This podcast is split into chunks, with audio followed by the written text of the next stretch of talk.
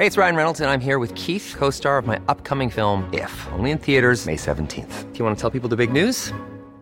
All right, I'll do. Sign up now and you'll get unlimited for $15 a month in six months of Paramount Plus Essential Plan on us. Mintmobile.com slash switch. Upfront payment of $45 equivalent to $15 per month. Unlimited over 40 gigabytes per month. Face lower speeds. Videos at 480p. Active Mint customers by 531.24 get six months of Paramount Plus Essential Plan. Auto renews after six months. Offer ends May 31st, 2024. Separate Paramount Plus registration required. Terms and conditions apply if rated PG. Radio, con la H que sí suena y ahora también se escucha.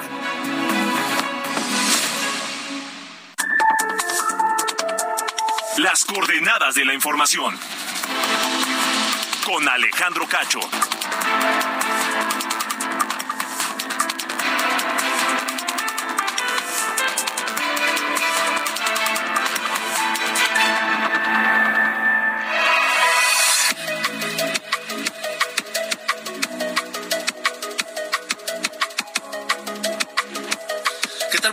Noches. Son las ocho en punto, tiempo del centro de la República Mexicana. Bienvenidos a este espacio de Heraldo Radio que se transmite a toda la República Mexicana a través de su cadena nacional y también a través de Now Media Radio en los Estados Unidos.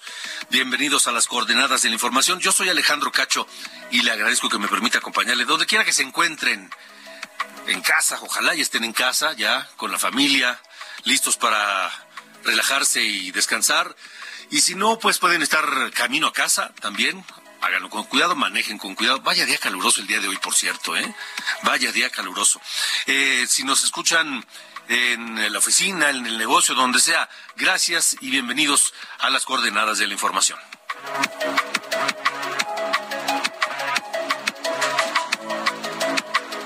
Hoy es 28 de febrero, 28 de febrero de 2023 y hoy se conmemoró el Día Mundial de las Enfermedades Raras. Enfermedades raras. Y vaya que hay algunas muy raras que afectan a cerca del 8% de la población de todo el planeta. Se calcula que hay entre 6.000 y 8.000 enfermedades raras. Y de ellas se sabe que hay 20 en México. 20 de estas enfermedades raras. ¿Por qué se conmemora hoy? Bueno, en realidad se conmemora los 29 de febrero, que es un día rarísimo, por supuesto.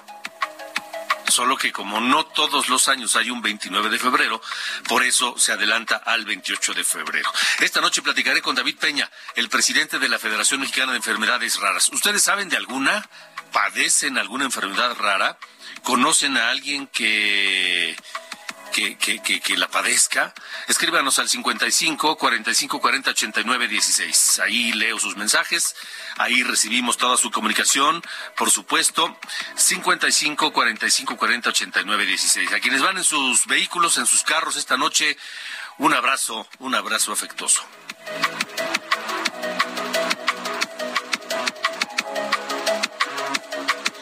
Bueno, además eh, tenemos, hablaremos de esta impugnación que hizo la Presidencia de la República a la decisión del ministro de la Suprema Corte, Alberto Pérez Dayán, en torno de la aplicación del Plan B de la reforma electoral.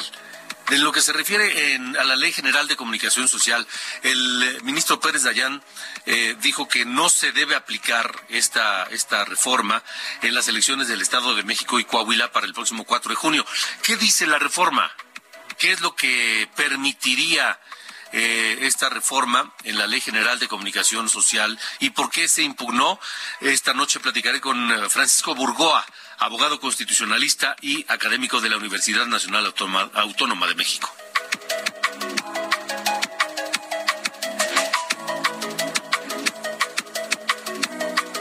Y bueno, parece que se terminó el conflicto, se terminó este el suspenso en torno a Tesla y sí, Tesla vendrá a México y estará en Nuevo León. Hoy lo anunció el presidente López Obrador en la conferencia de prensa en eh, Palacio Nacional y también eh, habló de eso Samuel García, el gobernador de Nuevo León. Tendremos lo que dijeron y lo que se espera. ¿Qué, ¿Cuál es el sentimiento? ¿Cómo lo recibieron allá en Nuevo León?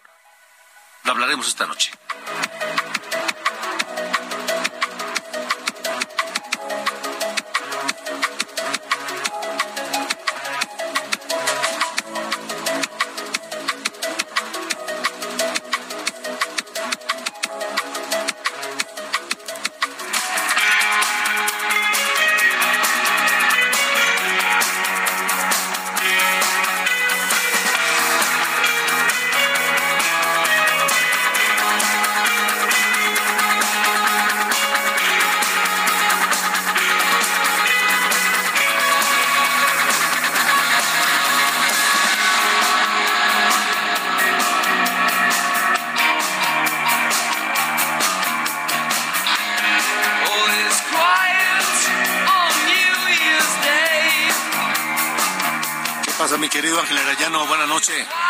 Estás, Alejandro? Buenas noches. Pues ya escuchando aquí la música de hoy, 28 de febrero. En 1983, un día como hoy, se publicó el álbum llamado War de YouTube Guerra. Es el tercero de esta banda irlandesa. Y pues ya ah, comenzaba a despuntar en, digamos, en su, proyección mundial. Y, aquí justamente se publicaron canciones como esta que escuchamos, New Year's Day, Sunday, Bloody Sunday, pero pues no sería sino hasta el álbum Joshua Tree cuando ya sería un consagrado este grupo YouTube. Y hoy vamos a estar escuchando parte de este, de este disco y como, como te digo, vamos a estar también cambiando de ritmos para no irnos solamente con un, un grupo, Alejandro. Bueno, me parece muy correcto, así que estaremos atentos. Por lo pronto, YouTube. YouTube, New Year's Day. Exactamente. Muy bien, gracias. Gracias, buenas noches. Buenas noches.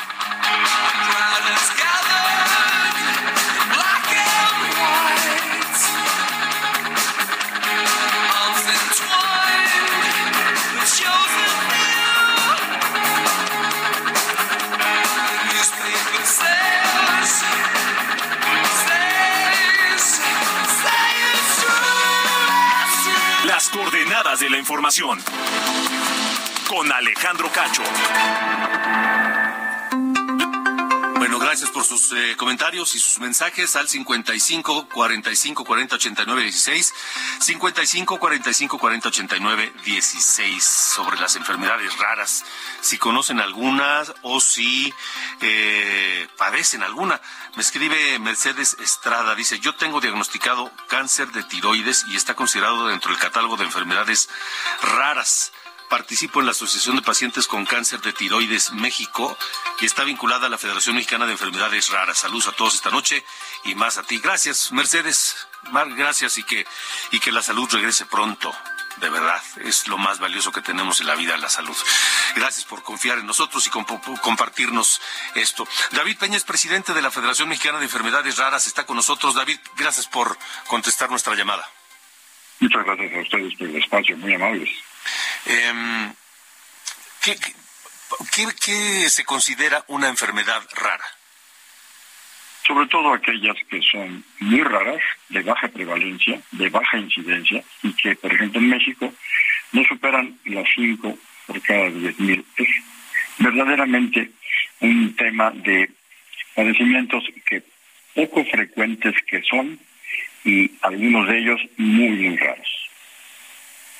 Ok, eh, 20 de entre 6 y 8 mil que se conocen en el planeta, las de enfermedades raras, ¿20 afectan en México?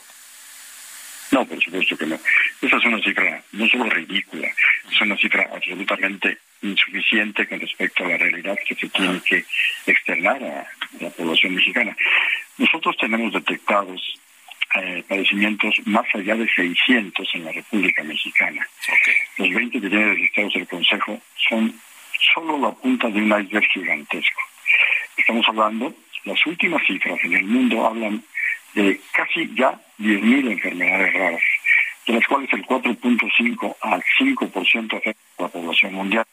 Es decir, nadie tiene una información precisa acerca de los números, pero sí sabemos que cada vez, en razón de la investigación, aparecen más y más y más y más. ¿Se sabe por qué? ¿Se tiene alguna idea de por qué de pronto surgen estas enfermedades raras? Sí, bueno, la mayor parte de ellas tienen origen genético, un desperfecto, un desacomodo, una variación, una mutación que afecta, por supuesto, a todo el ADN. El 80% aproximadamente son de este tipo. Las otras aparecen de manera espontánea y son parte del legado de cada organismo en este planeta Tierra, que tiene condiciones absolutamente, absolutamente increíbles para generar este tipo de males. Ahora, mm, se entendería que nosotros, los, los, que estamos fuera de los círculos científicos o médicos, no conozcamos de estas enfermedades, este, pero ¿qué tan preparado está el sistema de salud en México, privado y público, para no solamente conocer, sino detectar y tratar estas enfermedades, David? Bueno, lamentablemente muy mal preparado. eh, demasiado mal preparados. Hay, por supuesto, honrosas excepciones. Yo diría, como un dato absolutamente duro, que en México no hay más de 100 verdaderos especialistas en enfermedades raras. Y hablamos de una población que sobrepasa los 130 millones de personas y que en enfermedades raras debe tener un universo de aproximadamente 6 millones de personas. Es decir, para nosotros la muy escasa preparación de los médicos, y repito, hay honrosas excepciones, es un problema que nos afecta muy crudamente, porque por eso muchos diagnósticos son una odisea interminable. Y por eso la condición en la que en México no se investiga en torno a estas enfermedades crea espacios que verdaderamente contaminan el ejercicio de quien quisiera apoyar y ayudar a estos pacientes con los recursos que requieren. Es muy difícil porque, repito lo que dije al principio, no, el país no está preparado para las enfermedades raras como debiera.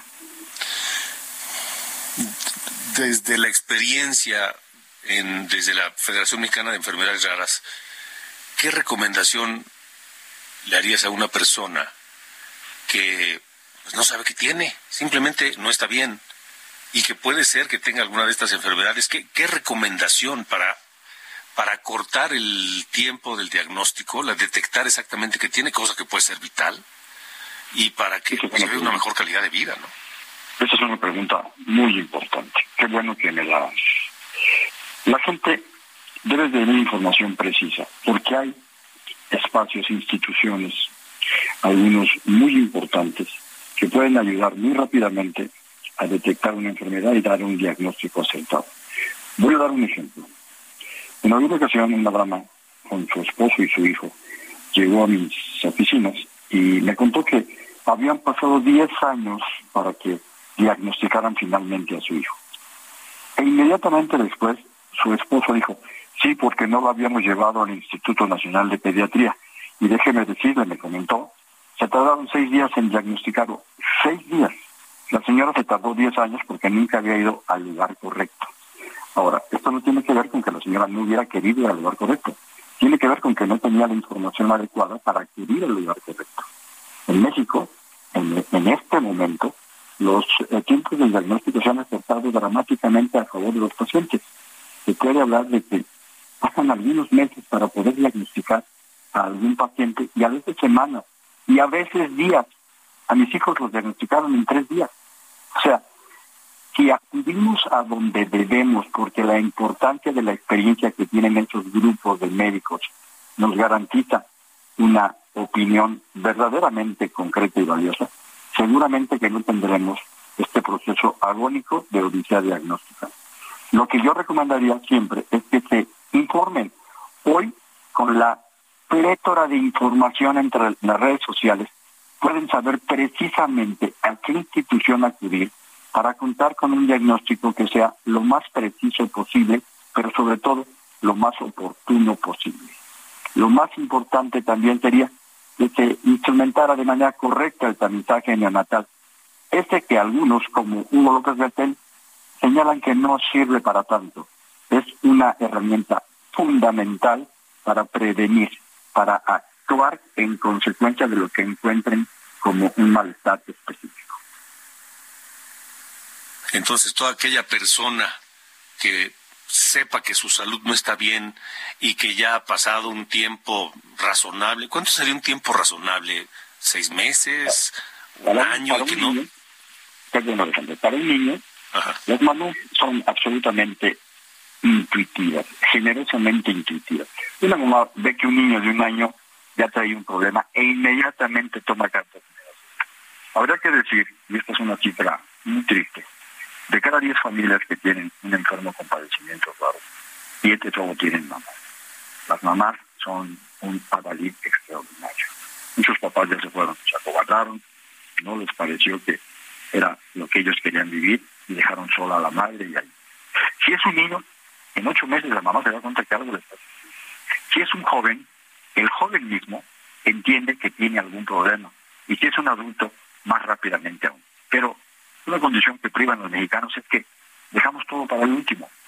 Por eso en los hospitales, encuentras casos muy graves de gente que llegó con 800 de glucosa y apenas se dio cuenta que tenía algún desorden y que por eso tenía vista borrosa y se estaban cayendo los dientes y ya no podía caminar. Los niños que nacen con estas enfermedades nacen sin haber hecho nada que les haya afectado, tienen una mutación genética. En cambio, por ejemplo, y quiero ser muy respetuoso, una gente que tiene, por ejemplo, diabetes, pues no se cuidó en muchos casos y entonces el ejercicio que tiene que practicar el gobierno es una erogación de por vida para que ese paciente con diabetes tenga por lo menos la oportunidad de vivir dignamente. El niño acaba de nacer, no ha hecho nada ni se descuida. Ya. Pues acudir entonces, este David, y no, no dejar pasar mucho tiempo, porque eso puede ser clave para para no solo para el diagnóstico, sino para el tratamiento, no sé si para la cura, eh, digo, depende cada caso, por supuesto, pero, pero sí en la calidad de vida de cada, de cada persona influye mucho el tiempo. Muchas gracias, David. David Peña, presidente de la Federación Mexicana de Enfermedades Raras. Gracias por haber estado con nosotros. Gracias a ustedes por el tiempo y la disposición extraordinaria. Muchas gracias. Gracias, gracias y buena noche. Eh, son las ocho con dieciséis. Me escribe Claudia Figueroa de AMECAT. Asociación de Pacientes Cáncer de Tiroides de México. En el Día de las Enfermedades Raras, el cáncer de tiroides se considera raro, ¿sí? Pues gracias, gracias. Una pregunta, eh, digo ya, Claudia, que nos, que nos, que nos, que nos escribes, ¿se cura? ¿Se puede? ¿Cómo se trata? el cáncer de tiroides. ¿Qué, qué, qué, qué, señales de alerta debe detectar una persona que padece cáncer de tiroides. Ojalá nos lo nos digas para poderlo comentar aquí al aire. 8 con 17. Las coordenadas de la información. Con Alejandro Cacho. Esta noche me da un enorme gusto saludar a Viviana Sánchez, periodista de compañera de Heraldo Radio Monterrey, Heraldo Radio Nuevo León, eh, conductora de televisión también en Televisa Monterrey, eh, hace programas en plataformas, en fin, una mujer muy activa, una toda una profesional del periodismo que está hoy con nosotros. Le hemos pedido que nos acompañe para que nos eh, diga la reacción que hubo en Nuevo León a este anuncio del presidente López Obrador y del gobernador propio Samuel García de que Tesla sí se instalará en Nuevo León, cosa que es una gran, gran noticia y ahorita vamos a desmenuzar por qué. Viviana, qué gusto y gracias por estar aquí. Qué gusto, Alejandro, saludarte a ti y a toda tu audiencia. Gracias por esa calurosa bienvenida. Efectivamente, acá en el norte del país, en Nuevo León, fíjate que de alguna manera siempre hubo confianza de que Tesla se instalaría aquí. Nuevo León fue la única entidad que visitó Elon Musk personalmente en al menos una ocasión y de la que tenemos registro, fue en octubre del 2022. Hay incluso algunas fotos del magnate platicando con un funcionario de la Secretaría de Economía de Nuevo León. Desde ese entonces hasta hoy, pues habíamos estado muy confiados, se revisaron los números en Nuevo León, la conclusión era de que sería el destino idóneo, ¿no? Por diversos factores cuantitativos y cualitativos, ¿no? Para inversionistas como Tesla pero pues todo cambió en los últimos días, se generó mucha incertidumbre por las declaraciones del presidente López Obrador, que pareciera buscaba ahuyentarla de Nuevo León para que se instalara en otro lugar. Inclusive ayer, pues todavía continuaban las especulaciones y, seguían los rumores con esas famosas videollamadas, porque te cuento que acá eh, el gobernador, mientras Andrés Manuel López Obrador, el presidente, en la mañanera decía, me tengo que ir, denme chance de irme porque tengo que hacer una llamada importante, lo propio hacía Samuel García, ¿eh? estaba en, una, en un evento público eh, referente precisamente a un anuncio de la Secretaría de Economía e hizo inmediatamente lo mismo, los dejo, tengo que atender una llamada, eh, que es muy importante. Y así dejaron los eventos, entonces aún más especulaba qué es lo que sucedería hasta el día de hoy que finalmente amanecemos con la afirmación del presidente de que sí se iba la inversión a nuestro país, se venía la inversión a nuestro país y que se iba a establecer la planta en, Nuevo León con una serie de compromisos. Ya sabes, Alejandro, con este tema de, enfrentar la, la, crisis de agua que, que Nuevo León pues padece prácticamente desde el año pasado. Entonces, eh, pues la comunidad de Nuevo León contenta efectivamente, eh, celebrando, porque gana también nuestro país, gana, gana Nuevo León, y pues alrededor de esto, muchos memes incluso que ahorita lo platicamos, pero Samuel García, el gobernador, no había declarado nada hasta que en un evento lo, lo cuestionamos al finalizar del evento y pues tenemos el audio, escuchemos todos qué dijo el gobernador Samuel García, ¿te parece? Venga, sí. Muy contentos. Muchas gracias al presidente y gracias a Elon Musk por la confianza. Ahora sí, Nuevo León, a jalar el doble. Bueno, así, un poco eh, parco en su respuesta, pero es que yo supongo que no quiere hablar mucho, como también López Obrador no quiso adelantar mucho, porque de hecho mañana Samuel García, el gobernador de Nuevo León, estará en Austin, Texas, con Elon Musk. Exactamente, confirmó Samuel García, despuésito esta declaración, que iba incluso hoy por la noche a viajar a Austin, Texas, donde eh, se celebra el Investor Day, que empieza mañana a las 11 de la mañana, y ahí, efectivamente, ya de manera oficial, eh, pues harán el anuncio e incluso presentarán los renders, Alejandro, lo que sería la planta, que sería, según ya declaración del gobernador Samuel García, la más grande del mundo. Y estaría aquí en Santa Catarina, eh, un municipio que colinda con García Nuevo León. Eh, está, esta, te digo, aparte, lo que sucede en los neoloneses es una situación de, de, alegría, de, de saber que se queda en nuestro país la inversión, pero a la par una serie de memes que te puedo explicar. Sabes que en Nuevo León se come, se desayuna y se cena fútbol. Sí, sí. Entonces eh, empezaron a decir, a ver, si ya viene Elon Musk, eh, tienes que decidir, te vas a hacer tigre o vas a ser rayado, ¿no?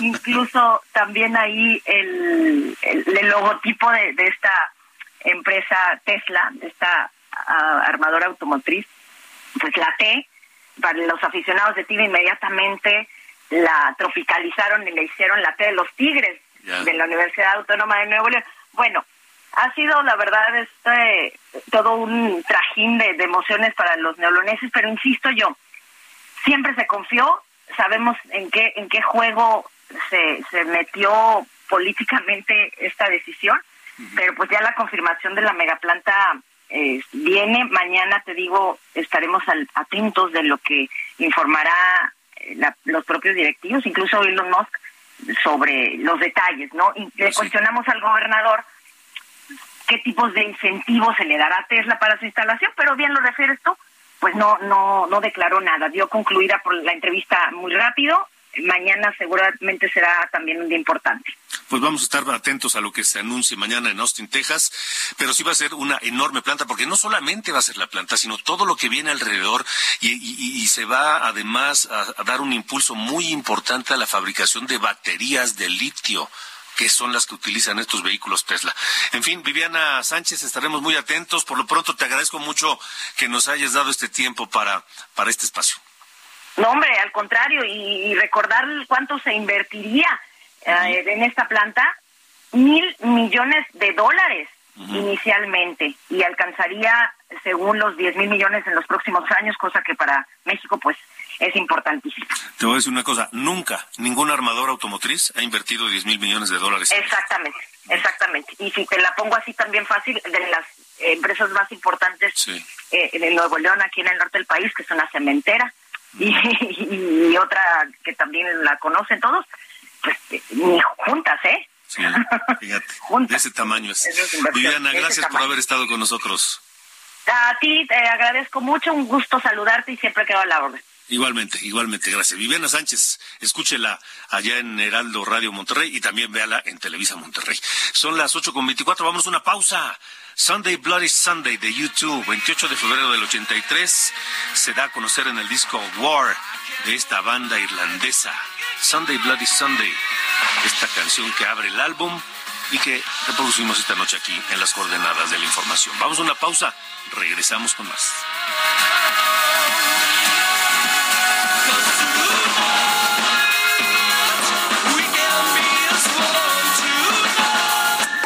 Alejandro Cacho en todas las redes. Encuéntralo como Cacho Periodista. Las coordenadas de la información. Con Alejandro Cacho.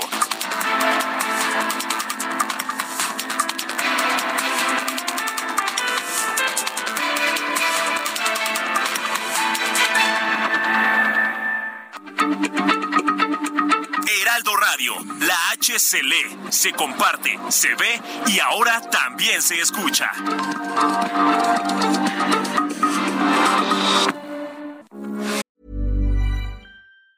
Hey, it's Ryan Reynolds, and I'm here with Keith, co star of my upcoming film, If, only in theaters, May 17th. Do you want to tell people the big news? All right, I'll do it. Sign up now and you'll get unlimited for $15 a month in six months of Paramount Plus Essential Plan on us. Mintmobile.com slash switch. Upfront payment of $45 equivalent to $15 per month. Unlimited over 40 gigabytes per month. Face lower speeds. Videos at 480p. Active Mint customers by 531.24 get six months of Paramount Plus Essential Plan. Auto renews after six months. Offer ends May 31st, 2024. Separate Paramount Plus registration required. Terms and conditions apply if rated PG. Radio, con la H que sí suena y ahora también se escucha. Las coordenadas de la información. Con Alejandro Cacho.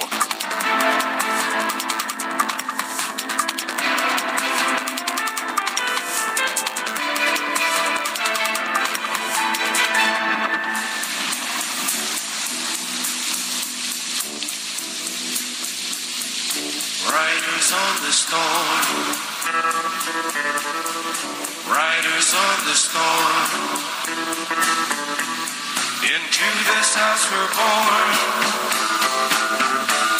Into this world we're thrown. Like a dog without a bone and packed around alone. Riders on the storm. Esta es una de mis bandas favoritas, ni más ni menos que The Doors, con ese gran líder icónico, Jim Morrison, que pues el, el año 2007, justo el 28 de febrero, fueron eh, honrados y recordados para siempre con una estrella en el Paseo de la Fama de Hollywood.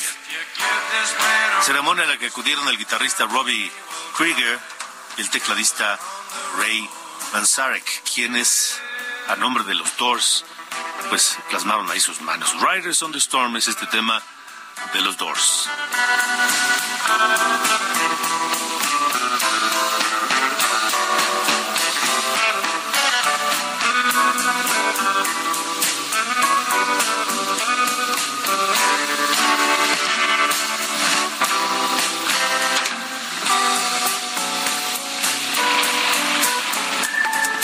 Alejandro Cacho en todas las redes. Encuéntralo como Cacho Periodista.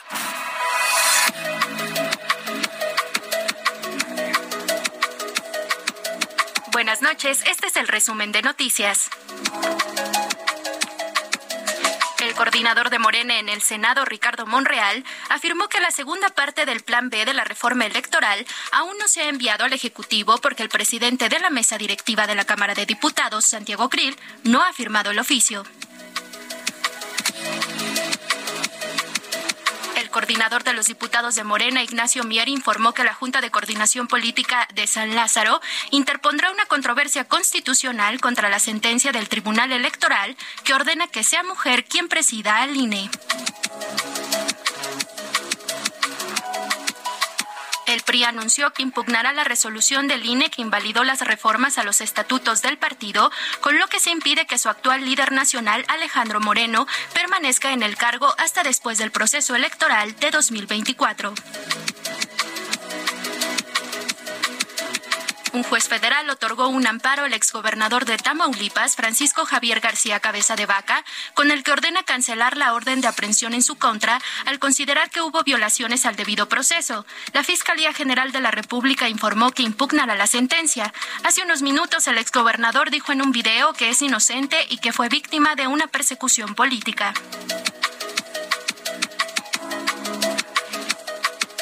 La Sedena confirmó que elementos del ejército Nuevo Laredo, Tamaulipas, sí accionaron sus armas contra cinco jóvenes la madrugada del domingo. Sin embargo, la versión de la Secretaría no coincide con la de los familiares, pues la corporación asegura que dispararon pues viajaban a exceso de velocidad y sin placas y que previamente escucharon disparos por lo que recorrieron la zona.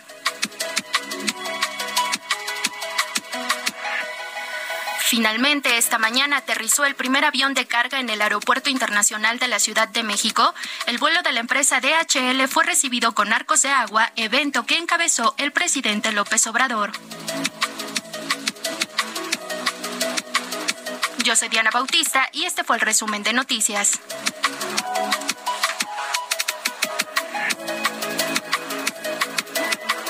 Las coordenadas de la información.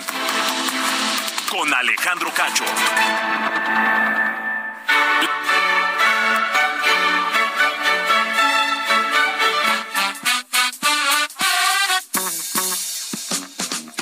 Pasa, mi querido Sir Allende? A ver, ¿cómo está este, este rollo del pueblo fronterizo que pensaban que eran mexicans, pero resultó que eran gringos? Bueno, es que la verdad es que hay un- una especie de argucia legal que empezaron a hacer. Pero te cuento, es un pueblo que se llama Río Rico, ahí en Tamaulipas, pero antes era de Texas.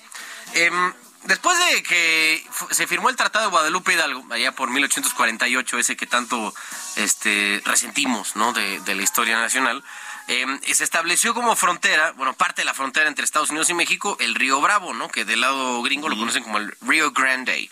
Em, entonces, pues ahí estábamos todos muy felices, ya estaba muy claro, ¿no? Que era de, eh, de un país, que era del otro.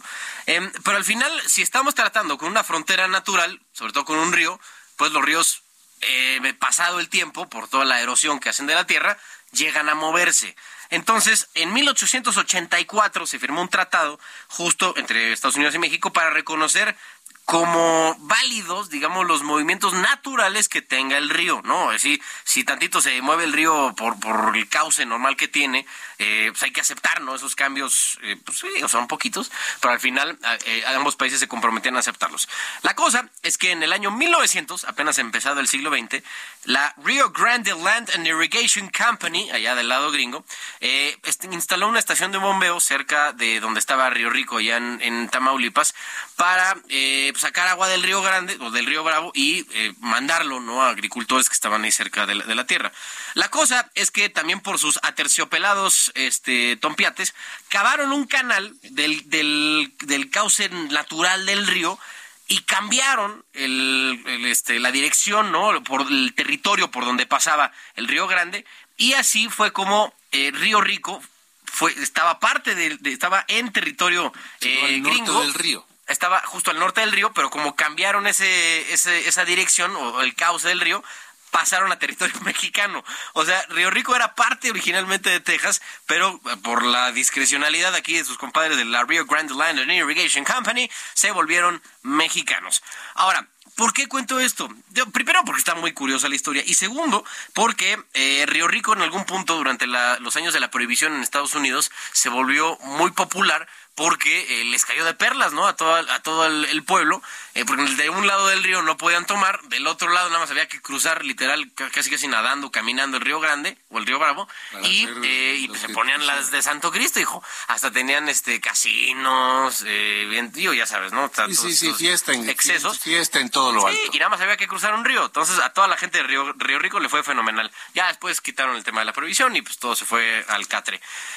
Todo esto viene porque en Estados Unidos hubo litigios por, eh, por gente que iba a ser deportada, pero argumentando que ellos nacieron en Río Rico, en, en esa época, Texas. En Texas, Río Rico, Texas, no podían ser expulsados porque según la decimocuarta enmienda de la Constitución de Estados Unidos, quien nace en territorio gringo es ciudadano gringo. Por tanto, se queda, no tienen, más bien no pueden ser deportados. Y así fue como 250 personas lograron la nacionalidad de Estados Unidos y eh, pues, evidentemente emigraron ¿no? a otras partes de, de la Unión Americana. Pero, cosa curiosa historia, así nomás por, por la discrecionalidad de una empresa hace 122 años, 250 personas se volvieron ciudadanas gringas. Así nomás. Pues y sí. fue aceptado, ¿no? El- Historia el- curiosa. Historia curiosa, allá de Río Rico, Tamaulipas. Saludos a todos allá en Tamaulipas. Sí, señor. Bueno, Dale, gracias. fuerte abrazo. Abrazo.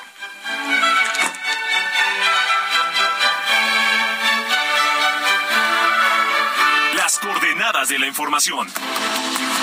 Con Alejandro Cacho. Continuamos en las coordenadas, son las eh, 8 con 39 tiempo del centro de la República Mexicana.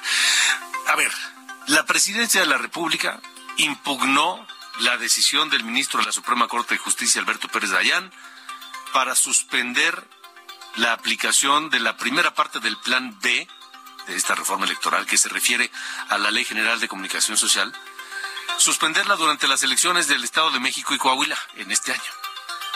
¿Por qué? ¿Cuál fue el sustento legal del ministro Pérez Dayán? ¿Y por qué la presidencia ahora quiere impugnarlo? Bueno, mire, aquí entre usted y yo, la presidencia no se, nunca se ha caracterizado por tener una buena área legal. Pues no, no, no ganan con mucha frecuencia. Pero bueno, eh, para hablar de esto está mm, el abogado constitucionalista académico de la UNAM, Francisco Burgoa, con nosotros, a quien me da mucho gusto saludar. Francisco, ¿cómo te va? Buenas noches. Muy buenas noches, Alejandro. Con el gusto de saludarte, siempre estar contigo y con tu audiencia. Igualmente. A ver, ¿qué es lo que no le gusta a la presidencia, más allá de que le contradigan al presidente? Pues digo, hace una presión importante. Lo primero que no le gusta es que lo contradigan. Pero sobre todo, en esta ocasión, hay una cierta razón que tiene el presidente de la República, la Consejería Jurídica, porque si nosotros, por ejemplo, somos muy legalistas, muy de cumplimiento con la ley, resulta que la ley que reglamenta las acciones de inconstitucionalidad, resulta que no se debe de permitir o no se autoriza que se vayan a suspender la aplicación de una ley que está siendo impugnada.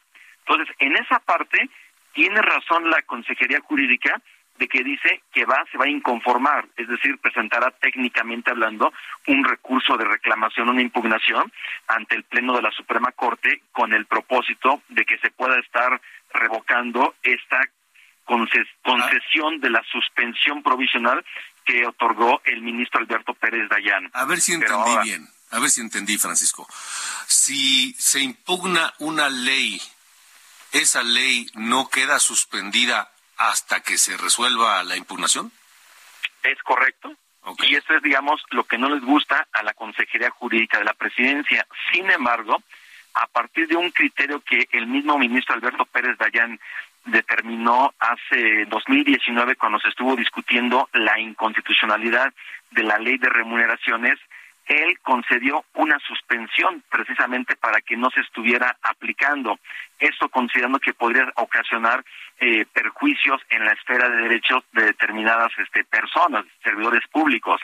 En esta ocasión, a mí me parece por demás atinado que el ministro Alberto Pérez Dayán se mantenga en esa congruencia de conceder una suspensión provisional, en este caso, de lo que es la primera parte del plan B, que son esas reformas a la ley de comunicación social y a la ley de responsabilidad de, de responsabilidades administrativas que fueron publicadas en el Diario Oficial de la Federación el 27 de diciembre pasado.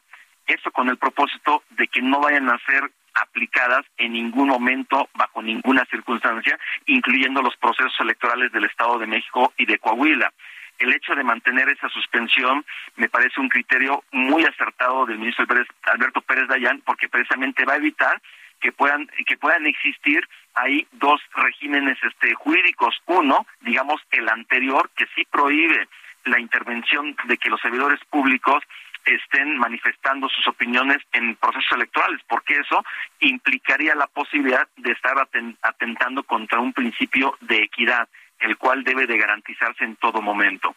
De ahí que pues veremos qué es lo que ocurre con esta impugnación de la Consejería Jurídica de la Presidencia. Yo esperaría que el, el Pleno de la Suprema Corte, cuando conozca esta precisamente este recurso de la Consejería Jurídica, simplemente ratifique esta suspensión provisional hasta en tanto no se resuelve el fondo de esta, de esta acción de inconstitucionalidad respecto de esta primera parte del plan del plan B porque todavía viene la segunda parte que aún no ha sido publicada en el diario oficial de la Federación, que son estas cuatro leyes que también eso implica todavía otro camino jurídico que también es importante tenerlo presente. Eh, Francisco, eh, estamos platicando con el abogado constitucionalista catedrático de la UNAM, Francisco Burgoa.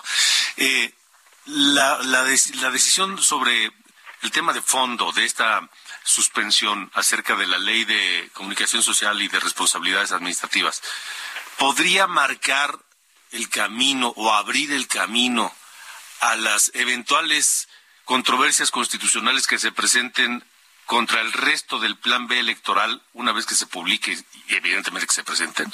¿Podrías? Es muy, es muy interesante tu pregunta, Alejandro, porque sí nos podría permitir reflexionar si van a mantener de alguna forma una congruencia o consistencia en los votos de las ministras y los ministros, pero no necesariamente eso tiene que ser así, porque estamos hablando de figuras o de temas diferentes que, que se encuentran en esta parte A del plan B y la parte segunda del plan B. Son temas que tienen que ser analizados solamente en lo particular, pero yo creo que con una visión en conjunto que puedan tener las ministras y los ministros, sobre todo de respeto a la Constitución, yo creo que entonces sí podrían marcar ese esa congruencia, pero eso pues lo vamos a ver en las próximas semanas o meses. Pero indudablemente es un tema que sí debemos de ponerle mucha atención porque estamos hablando de que aún no sabemos cuál va a ser el sistema electoral que va a prevalecer o permanecer a partir de que inicie este proceso electoral del año 2024, que eso será el 2 de septiembre. Eh, para entonces ya debe haber una definición sobre estas impugnaciones eh, para saber si se va a aplicar o no para la elección del año que entra, ¿no? Eh, sí, Alejandro, pero inclusive ni siquiera nos damos hasta el 2 de septiembre porque la Constitución en su artículo 105, fracción segunda, penúltimo párrafo, indica que cualquier modificación al sistema electoral, en su caso, tuviera que estar, estar este, definiéndose a más tardar 90 días antes de que inicie el proceso electoral. Es decir, a más tardar el primero de, del mes de, de junio, es que permitiría, en su caso, que se pueda llevar a cabo cualquier modificación. Pero esto todavía no lo, no lo sabemos y la Corte va a tener pues, prácticamente el mes de, eh, de, de, marzo, abril y mayo, tres meses, para que pueda estar eh, conociendo, resolviendo esas impugnaciones que han presentado entre el, el, INE, que va a presentar partidos de oposición, que van a presentar también legisladores de oposición. Pero eso es algo, digamos, que la Corte es quien va a tener la última palabra y tiene que apurarse de forma urgente para que resuelva, porque antes del 2 de junio tiene que estar totalmente definido cuál va a ser el marco jurídico que va a aplicarse a partir de lo que va a ser este proceso electoral del año 2024, que, insisto, inicia el 2 de septiembre. Ahora, Francisco, eh, entiendo que eh, los artículos o las reformas eh, impugnadas o eventualmente impugnadas cuando esto ocurra son de diversa índole. Lo entiendo perfectamente, pero el denominador común de todas es que violan, según según el fundamento de la de las de las impugnaciones, el, el denominador común es que violan la Constitución. Absolutamente es así, Alejandro. Tienen ese común denominador artículo 41 porque están afectando principios del proceso electoral, el tema de la confiabilidad de las de las de la organización del Instituto Nacional Electoral, de los institutos electorales de cada entidad federativa, cómo vamos a poder confiar nosotros en un instituto que va a perder más del 80% de su personal, que tiene varios aspectos que lejos de fortalecer al INE, al árbitro electoral, lo están debilitando y todo atentando contra el artículo 41 de la Constitución, además de otros artículos. De acuerdo. Maestro Francisco Burgoa, gracias por haber estado con nosotros otra vez. Al contrario, Alejandro, te mando un abrazo. un abrazo también para ti. Gracias, buenas noches. 8 con 47. Alejandro Cacho en todas las redes. Encuéntralo como Cacho Periodista. Continuamos, continuamos y Miren, la verdad es que el presidente López Obrador no se ha distinguido por su destreza en el manejo de la política internacional. Tampoco ha sido muy hábil en eh, tener una, una, congruencia en la posición de México con respecto pues a lo que ocurre en otros países. Porque en algunos sí se mete, como en el caso de Perú, que ha, llamado, incluso llamó espuria a la presidenta peruana, pero no opina del caso Nicaragua, por ejemplo, donde el dictador Daniel Ortega hace y deshace, viola, asesina, encarcela. Y aquí en México el presidente López Obrador hace como que no ve. En fin. Y en este poco hábil manejo de la política internacional. Hoy abrió un frente, uno nuevo, que es, a ver, ¿cómo entiende usted que dice el presidente López Obrador? Le voy a contestar al Departamento de Estados Unidos. Ah, pero, pero el presidente Biden, mis respetos, porque el presidente Biden es un buen hombre, es una... A ver, el presidente Biden es el que marca la línea de lo que hace el Departamento de Estado. Punto. Vamos contigo, Elia Castillo, que tienes el reporte de lo dicho hoy en la mañanera. Te escuchamos. Muy buenas noches, Alejandro. Te saludo con mucho gusto a ti en el auditorio. Bueno, pues así es, el presidente Andrés Manuel López Obrador eh, respondió al Departamento de Estado de Estados Unidos que encabeza Anthony Blinken. Dijo que da pena ajena y tras calificar de ridícula las, ridículas las declaraciones sobre el llamado de Plan B de la reforma electoral que emitieron autoridades del vecino país sostuvo que hay más democracia en México que en Estados Unidos. Lo anterior luego de los pronunciamientos de funcionarios estadounidenses en el contexto de la concentración, eh, concentración del pasado domingo en defensa del Instituto Nacional Electoral y en contra del llamado Plan B de la reforma electoral, señalaron que el sistema electoral independiente, bien dotado de todos los recursos y el respeto de la independencia judicial, eh, respaldan una democracia saludable en todo el mundo y por supuesto esto dijeron incluye también a México. Esto lo señaló Ned Price, portavoz del gobierno estadounidense. Eh, pues en respuesta justamente a estas declaraciones, el presidente Andrés Manuel López Obrador arremetió en contra de eh, las autoridades estadounidenses y bueno, cuestionó, cuestionó justamente eh, el conocimiento que tiene en estos estos personajes, estas personalidades políticas del contenido de la ah, reforma electoral y en ese sentido, bueno, pues señaló que hay más democracia en México que en Estados Unidos. Escuchemos cómo lo dijo el presidente durante la conferencia matutina de este martes. Todavía no abandonan la política de hace dos siglos, la política de Monroe, de sentirse el gobierno del mundo ¿Qué le digo con todo respeto al señor Blinken del Departamento de Estado? Que hay más democracia actualmente en México que en Estados Unidos. Lo que dice el presidente, pero al, asegurar eso, pues también le da, un, le da un recargón al presidente Biden, porque, pues, este, ¿cómo que hay más democracia aquí que allá?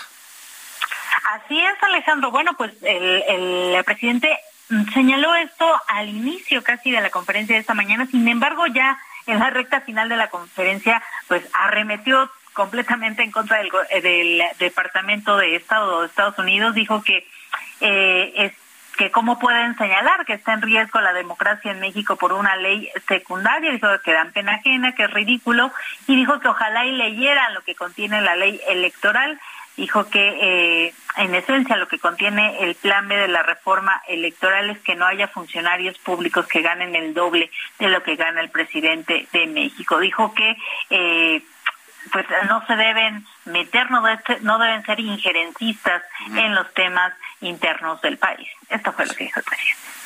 De acuerdo. Gracias, eh, Elia, Elia Castillo. Gracias por el informe. Muy buenas noches. Hasta luego, buenas noches. Vamos contigo, Misael Zavala, porque el impresentable de Hugo López Gatel ahora culpa a los demás, a una empresa en particular, por la, escasez de medicamentos para tratar enfermedades eh, mentales y psiquiátricas. Te escuchamos, Misael. Buenas noches. Buenas noches, Alejandro. Te saludo, saludo también al auditorio. Efectivamente, pues hoy el gobierno federal informó que mantiene la sanción contra la empresa Psicofarma SADCB por graves irregularidades en la producción de medicamentos para tratar enfermedades mentales y también psicológicas. Esto, pues a pesar de la presión que hay para retirar este, esta suspensión de dos de sus plantas que se ubican en la Ciudad de México. Así lo dio a conocer, como bien lo comentas, el subsecretario de Salud, Hugo López Gatel, quien detalló que la Comisión Federal para la Protección contra Riesgos Sanitarios, la COFEPRIS, realizó una inspección a las dos plantas de esta empresa Psicofarma en la Ciudad de México y encontraron múltiples anomalías importantes como contaminación, residuos de medicamentos que se mezclan con otro medicamento y también un problema importante de trazabilidad e de identificación de algunos lotes de sustancias activas. Esto pues lo dijo el Hugo López Gatel en el contexto pues de que hay eh, pues eh, falta de medicamentos eh, para tratar enfermedades mentales y psicológicas. Él dijo pues que no hay una, un desabasto de estos medicamentos en el sector público, pero sí hay un desabasto en el sector privado debido a que Psicofarma SADCB, supuestamente lo que dijo Hugo López Gatel, mantenía prácticas monopólicas en estas en estos medicamentos, Alejandro. Vaya, vaya, qué vergüenza. Misael Zavala, gracias. Muchísimas gracias. Buenas noches. Hasta luego, buenas noches. Nos vamos, nos vamos escuchando a Blink 182 este, esta, esta banda que hará una gira en México, por varios países que incluye México, pero uno de sus integrantes, Travis, Travis su baterista, anunció que se someterá a una operación en un dedo de la mano izquierda, el dedo anular, pues quién sabe si cómo va a estar la gira. En fin, esto es All Small Things de Blink 182. Con eso nos vamos. Gracias. Pase una gran noche y mañana aquí lo esperamos a las 8, 8 de la noche.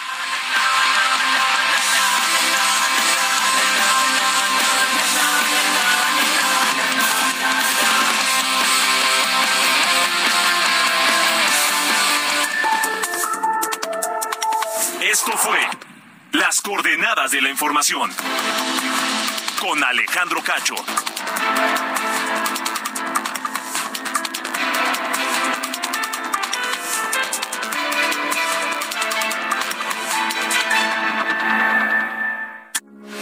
Heraldo Radio, con la H que sí suena y ahora también se escucha.